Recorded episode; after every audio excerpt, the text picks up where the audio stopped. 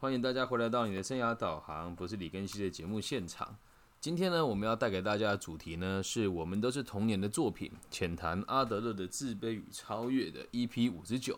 那在我们目前带大家读《自卑与超越》这本书呢，已经来到第五十九集了。那其实今天我们的主要的内容呢，是要告诉大家在要如何去了解犯罪的心态。那我们前面聊过几个犯罪的根本的原因，今天我们要聊的是童年对我们犯罪的影响。有什么？然后也会举几个非常明确的例子给大家听哦。那今天的内容呢，是蛮适合你可能周遭有这个犯罪议题的朋友啦，或者是你的同学里面有人的爸爸妈妈是受刑者啦，又或者是这个同学目前或者朋友目前有人正在面对刑法的诉讼，那我们该用什么心态去了解他们哦？所以这集可以分享给需要的人。那也可以从现在来理解一件事情，是童年这件事情固然是重要的，但它无法百分之百的影响我们未来的发展，但它对我们的未来肯定是有非常大的影响的。好，我们就开始今天读书会的内容喽。童年影响与犯罪的生活风格，我们如如果说真的要让犯让罪让罪犯哦可以改过向善的唯一的方式，改过向善的唯一的方式啊，就是找出他童年时期阻碍他学习合作的原因哦。那现在在个体心理学的部分啊，已经在这个地方投下了一个光明弹，因为在此之前没有人提过这样子的看法嘛。那为了了解更多，小孩的精神呢是在五岁以前为一个单位的，他的个性的神线啊全部被拉在一起，也就是说他五岁以前是还没有成型的。遗传和这个环境的影响是发展的一部分，但是我们并不是那么关心这孩子与生俱来的能力是什么，又或许他目前有遇到哪些事情，累积哪些经验。我们要关心的是他是如何利用这些能力跟处理这些经验的，这个层面特别重要。所以孩子是否为天才，那不是重点，重点是他该如何拿他的能力来跟社会相处啊。事实上，我们对于遗传能力或者是这个失能一无所知的这些状况哦，我们我们不需要去考虑他，我们只需要去思考他们所处的状况可以让他有哪些潜能，还有他有没有充分的利用他目前身上的每一个条件。所以，一个孩子就算他智商两百跟智商一百五，与他犯罪这个状况呢，跟他的智商是完全没有关系的，而是在于他如何解释这件事情。好，所有的罪犯呢，都用一种。都会拥有一种某一个程度上的合作能力。说白了，每个人的犯罪都是为了某一些其他人呐。好，那你要说，如果和同伙帮人家顶罪啦，也是为了其他人嘛？那如果呃别人都看不起我，我就犯罪给别人看，那还不是就是为了给这些其他人看吗？都是为了其他人哦。他们都有一定程度的合作能力，但是不足以应付社会的要求。如果这样子的状况，应该要由他的父母来负责，尤其是他的母亲。母亲的责任之前我们有提过了嘛？是要扩展小孩的兴趣的范围，一直到小孩子对别人感到兴趣以前呢？或许这个母亲并不想让他的小孩对其他人产生兴趣，所以妈妈有一个重点是：你必须得让你的孩子让他对这个社会是产生兴趣的。有些妈妈会特别的限制孩子的发展了，比如说婚姻不快乐的母亲啦，或是母夫妻两人相处不和睦啦。或许他们正在考虑离婚，或者是彼此嫉妒。这样子状况之下，妈妈很可能会想要把这个孩子占为己有，他可能会把他宠坏这个孩子啦，溺爱他啦，甚至是不容许他独立。而小孩子的合作能力呢，就会很很很容易因此的受到影响。大家如果觉得这个例子很难理解的话，我觉得大可以建议大家来看最近一部很火红的日本的剧，叫做《全裸监制》，里面这个黑木小姐的状况呢，就跟这里非常雷同啊。那对别的小孩感兴趣，还有对这个社会感到诶，对对这个社会发展的兴趣哦，是非常重要的。通常某个小孩是妈妈的最爱的话，家里的小孩往往会对这个孩子不友善，不愿意把他纳入他们的社会群体里面。如果这个状况遭到误解啊，他很有可能就变成罪犯的出发点了。假设一个孩子里面一个小孩非常突出，那么跟在他后面出生的这个小孩呢，就有很大的比例会成为问题儿童。也有可能啊，排行老二的男孩比较可爱、讨人喜欢，那他的哥哥啊就会觉得自己的被爱的权利被弟弟剥夺掉，所以这样子的哥哥很容易产生自我欺骗的状况，深信他遭受忽视，他寻找所有的证据来证明他的想法是正确的，因此他的行为有可能变得相当的恶劣，而且难以教化。他受到父母的管教呢会更加严格，于是他就认为自己遭到这个父母的反对和排挤。由于他感觉个人的感受被剥夺，于是他就开始可能会拖欠啦，或者有些暴力的行为发生。最后他发现哦，会受到更多的处处罚嘛？那被受到更多的处罚之后，他就可以有更多的证据证明没有人爱他，而且证明每个人都在和他作对。这个地方其实很容易理解，努力得不到结果，那让人家骂这种被关心，也可以也是一种增加绝望的感受。因此，现在在网络上有一个很红的梗图，叫“我就烂”，大概的概念就是这样。反正我就很差劲啊，你们都不喜欢我，我就烂给你看哦。那再往下看，父母在子女面前抱怨工作或是经济，这个也很重要哦，可能会阻碍小孩对社会兴趣的发展。如果他们常常在小孩子的面前说这个亲戚朋友很糟糕啦，邻居都是坏人呐，批评人家，或者是显现出这些父母对其他人的傲慢与偏见，同样也会影响到小孩。因此，如果他的孩子长大之后对别人的观点扭曲，我们也是不需要意外的。最后，假如啊，他们把这种扭曲的感觉转向父母身上，我们也不应该惊讶。只要我们的社会兴趣被人家阻止了，就会就会只剩下以一种自我为中心的这种态度来看待你的生活。而这样的小孩，他你问他。怎么跟别人相处？他的回答是：我为什么要帮助其他人？诶，他的出发点不是帮助其他人哦，是他要为别人付出的时候，他问说：我为什么要帮助其他人？在这样的心态之下，他无法解决任何人生的问题哦，他会变得相当犹豫，并且会试着用轻松的方式来解决。他发现自己很难努力啊，那也不在意伤害别人，于是他就开战了一场针对一切的战争，就是放弃他的人生。所以很多人说什么，我现在很想躺平啊，不想努力啦，也都是来自于这个地方。说穿了，每个人的努力不就都只为了一件事情吗？就是让别人过得更快乐，还有让更多人看到你有用的一面嘛。那接下来我们就提提供几个比较深入的例子。今天的这个这个内容可能会比较艰深一点，因为并不是每个人都在现实生活当中用得到的，所以我们就慢慢的带大家理解哦。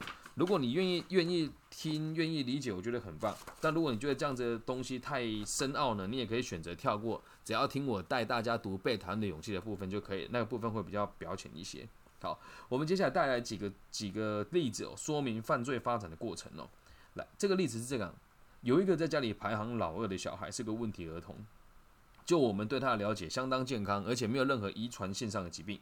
老大是个男孩，很受父母疼爱。弟弟总是试图赶上哥哥，这种感觉好像要参加赛跑。那他的社会兴趣并没有被发展出来哦。这孩子非常依赖妈妈，想要把妈妈占为己有。但是他有有一项非常艰难的工作，就是哥哥这个超强的对手。哥哥一直都是前几名，而他一直都是班班上倒数的。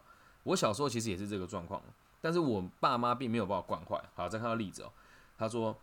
这个这个个案哦，对别人支配的欲望相当明显。他会常常命令家里的老老女佣配合他当将军，就是他他会跟他女佣说我是将军，然后他的女佣就跟他讲将军你好。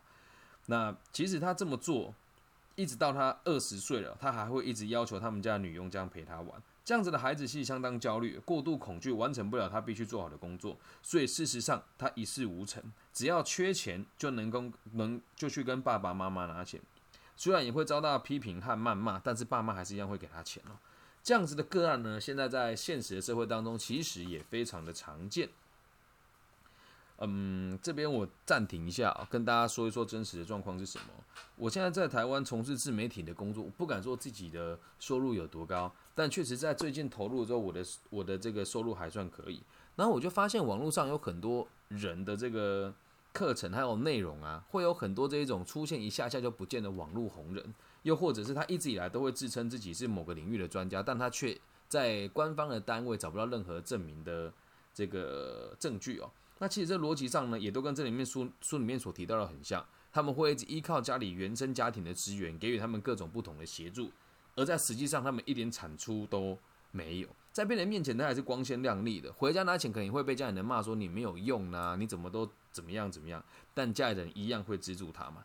那这样子的人看起来一切都很成功哦。可是你看哦，书里面例子提到，他有一天呢，这个个案突然闪电结婚，他没有谋生的能力，和家人相处呢，也一直都是靠家人在供养他。闪电结婚之后，这增加了他的困难跟难题。诶，这个状况哦，其实很常见哦。我举一个真实的例子，我有一个朋友是一名兽医，然后其实兽医在台湾的薪水真的不算太高了。你出社会如果没有很认真做，就算二十四小时二十四小时 on call，到我这个年纪三十二三，薪水最多就大概五万到七万。我们讲最多，可能还有更少的。然后他结了婚之后，因为他一直以来都是跟家里拿钱嘛，他还是一直到处吃香喝辣，然后现在是攻硕士学位啦，还去日本发表论文啊，然后就发现了一件事，他什么都不会。只能回家拿钱。那他的另一半其实也知道这件事情，而且也选择相信他。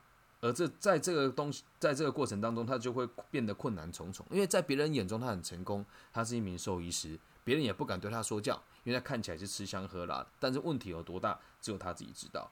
好，他虽然没有犯罪啦，但这样子的人存在其实比犯罪还要更麻烦哦，因为他不会进去监狱里面反省，他会一直不停的去吸血，吸他。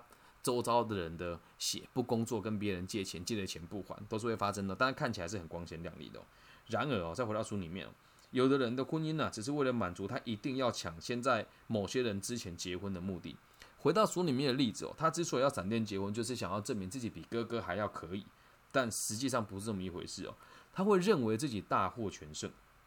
但呢，这却显示出他极度贬低自我的价值，竟然以如此荒谬的方式来取得胜利。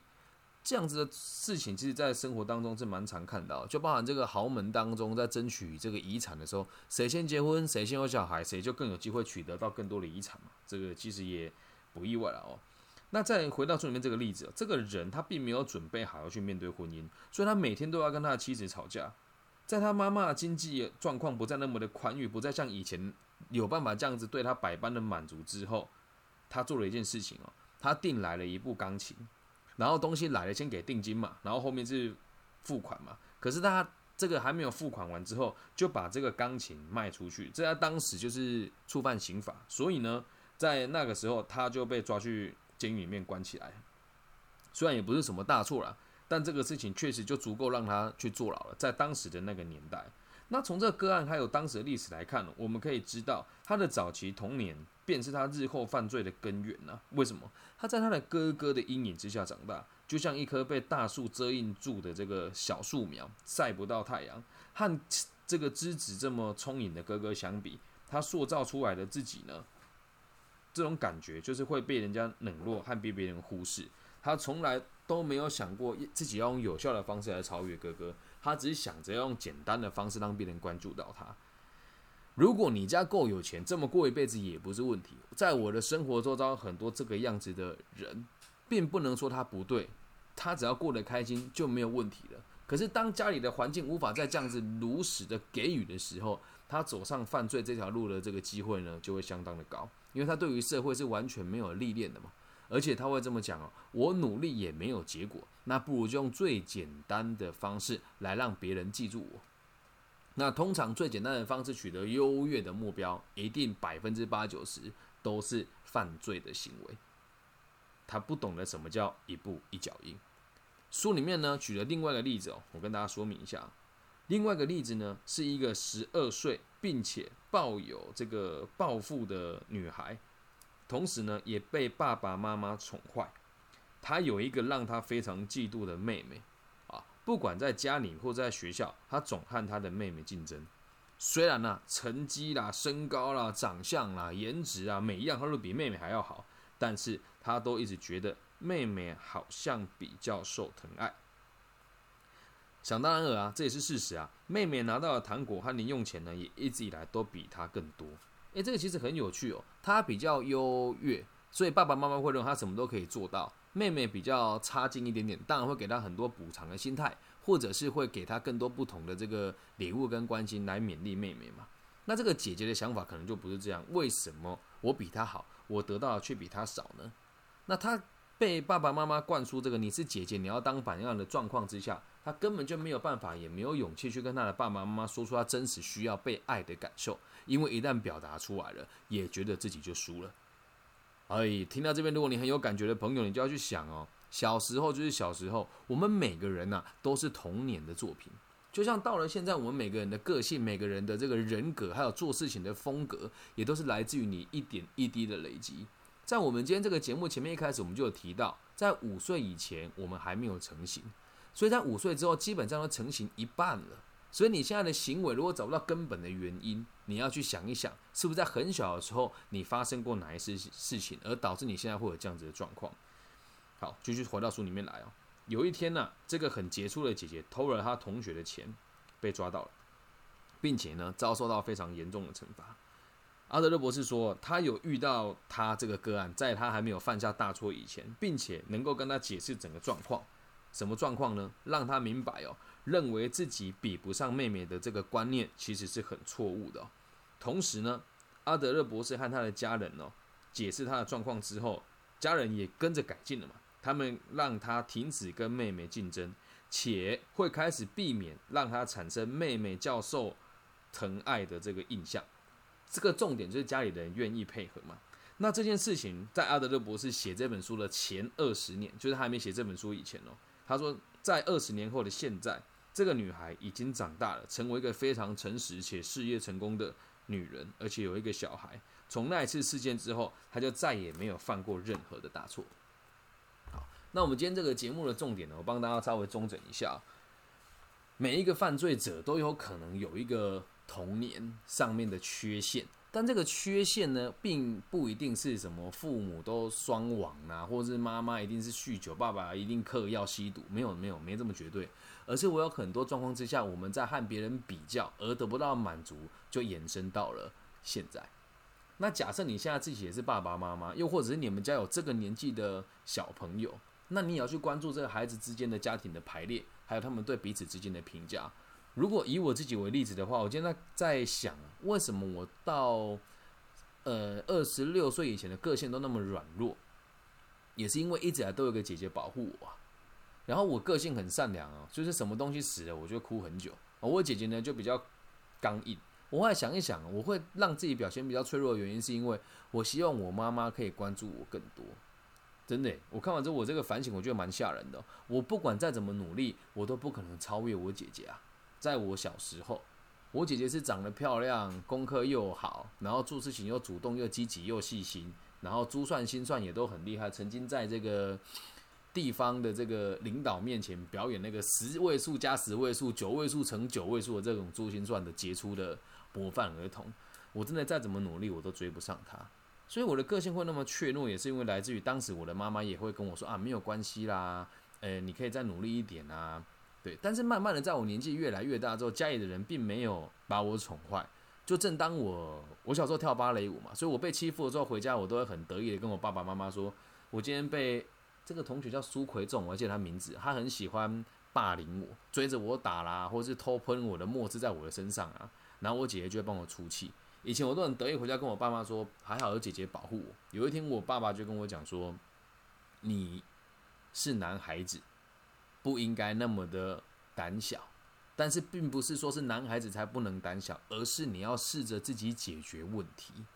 我说我不要，我打不赢他。于是我爸爸要送我去学跆拳道，他就跟我讲说：“你该为你自己负责任，而且你越来越大喽。”当时我是小学嘛，我跟姐姐差两岁，所以当我到小学四年级升五年级的时候，姐姐就有进去念中学了，所以再也没有人能够。保护我，而在那个时候，我才取得这个正确的认知。你要想啊，如果当时没有人这么教育我的话，我可能一辈子都会用示弱的方式来取得成就。但这个问题延伸到现在，我还在面对的原因，是因为我还是一直会在别人面前示弱。而这个事情现在是这样哦，我并不是没有能力伤害别人，而是我觉得向别人示弱之后，别人如果还愿意攻击我，那就是别人的错误了。那如果在我示弱以后，他还这样子践踏我、侮辱我、凌虐我，那我对他就不会有一丁点的客气跟同情。所以你看，同一件事情，我们能给出的解释有这么多种，不一定一定要靠到别人来帮你做解释，或是给你引导，你才能够走上一条正确的道路。自己也可以透过某一些修炼跟学习来导正自己的价值观。因此哦，还是要重重复强调。我们读个体心理学的目的啊，是要让大家知道，我们要对未来有明确的目标，进而来改变我们对过去的解释。所以今天这一节内容，并不是要跟大家讲说童年怎么样就一定会犯罪，而是要告诉你，如果今天有一个人想要改过向善，想要把他的这个原本的生活的价值观做全盘的扭扭转的话，我们就必须得知道，得赋予他在过去的经验全新的价值。这也是阿德勒个体心理学里面最精彩的一环。但是可惜的事情是，到目前为止，没有多少人针对这样子的论点来提出论述。我很认真的看了台湾的很多这些阿德勒的研究啦，甚至去看一些协会的分享，都没有人讲到那么深入哦。所以我也相信做这个节目听的人会很少，甚至有些人会觉得哇，这太荒谬了吧？如果你今天是第一次听到这一集，你肯定会觉得很荒谬，因为在阿德勒的个体心理学里面，永远都是目的论，先有结果才有原因。所以这一集再重复一次哦，我们并不是要告诉大家什么样子的童年会决定罪犯。而是发现罪犯以后，要带他去回溯你的童年的哪个经验，你赋予的价值错误了，你应该怎么修正你的想法，才能够去改变他的生活风格，这样能够理解吧？好，那这一集呢，希望大家可以分享给班上有这个我们在台湾讲的八加九啦，就是已经有在混地方帮派的小朋友，又或者是你们学校的辅导老师，又或者是你现在身上有一些刑案正在走诉讼的朋友。又或者是心理辅导老师的从业相关的人员、社工朋友，把这个东西分享给他们。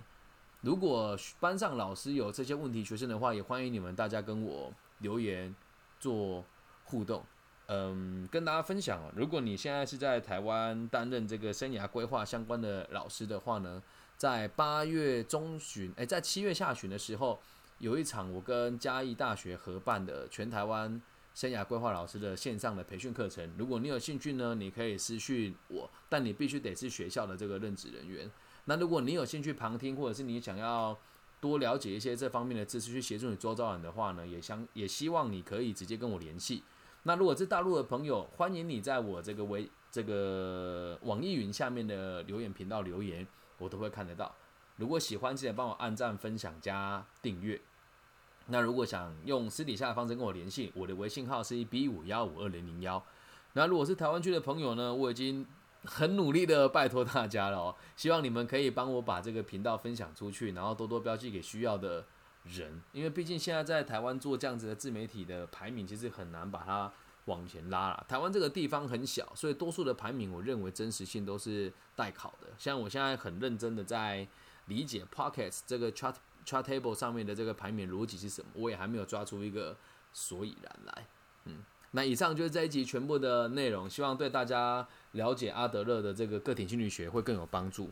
嗯，我知道我接下来越带越深，听的人会越来越少，但是应该会在七十几集结束吧。我还是希望把这本书带完，之后再带比较符合大众口味的、比较表浅的书，比如说像这个阿德勒教你面对人生困境。还有什么一阿德勒一百句的至理名言，还有斜杠青年这些书，应该会让大家读起来比较轻松一点。我还是会继续尝试啦，抓到一个大家都能够接受的的平衡。否则，其实这样子进行下来，我也觉得不能讲气馁，但是希望可以帮助到更多的朋友。那如果你们对这个节目有任何的建议呢，也希望大家可以如实以告，这样 OK 吗？记住，童年可以决定你的未来。但是如果你有更明确的目的，就要来解释你的童年的经验对你有什么样子的影响，绝对不要拿原因来搪塞自己，而是要去看未来的目标该怎么做改变，跟自己该怎么做应应。好，那这集就录到这边喽，希望对大家有帮助，我爱你们，拜拜。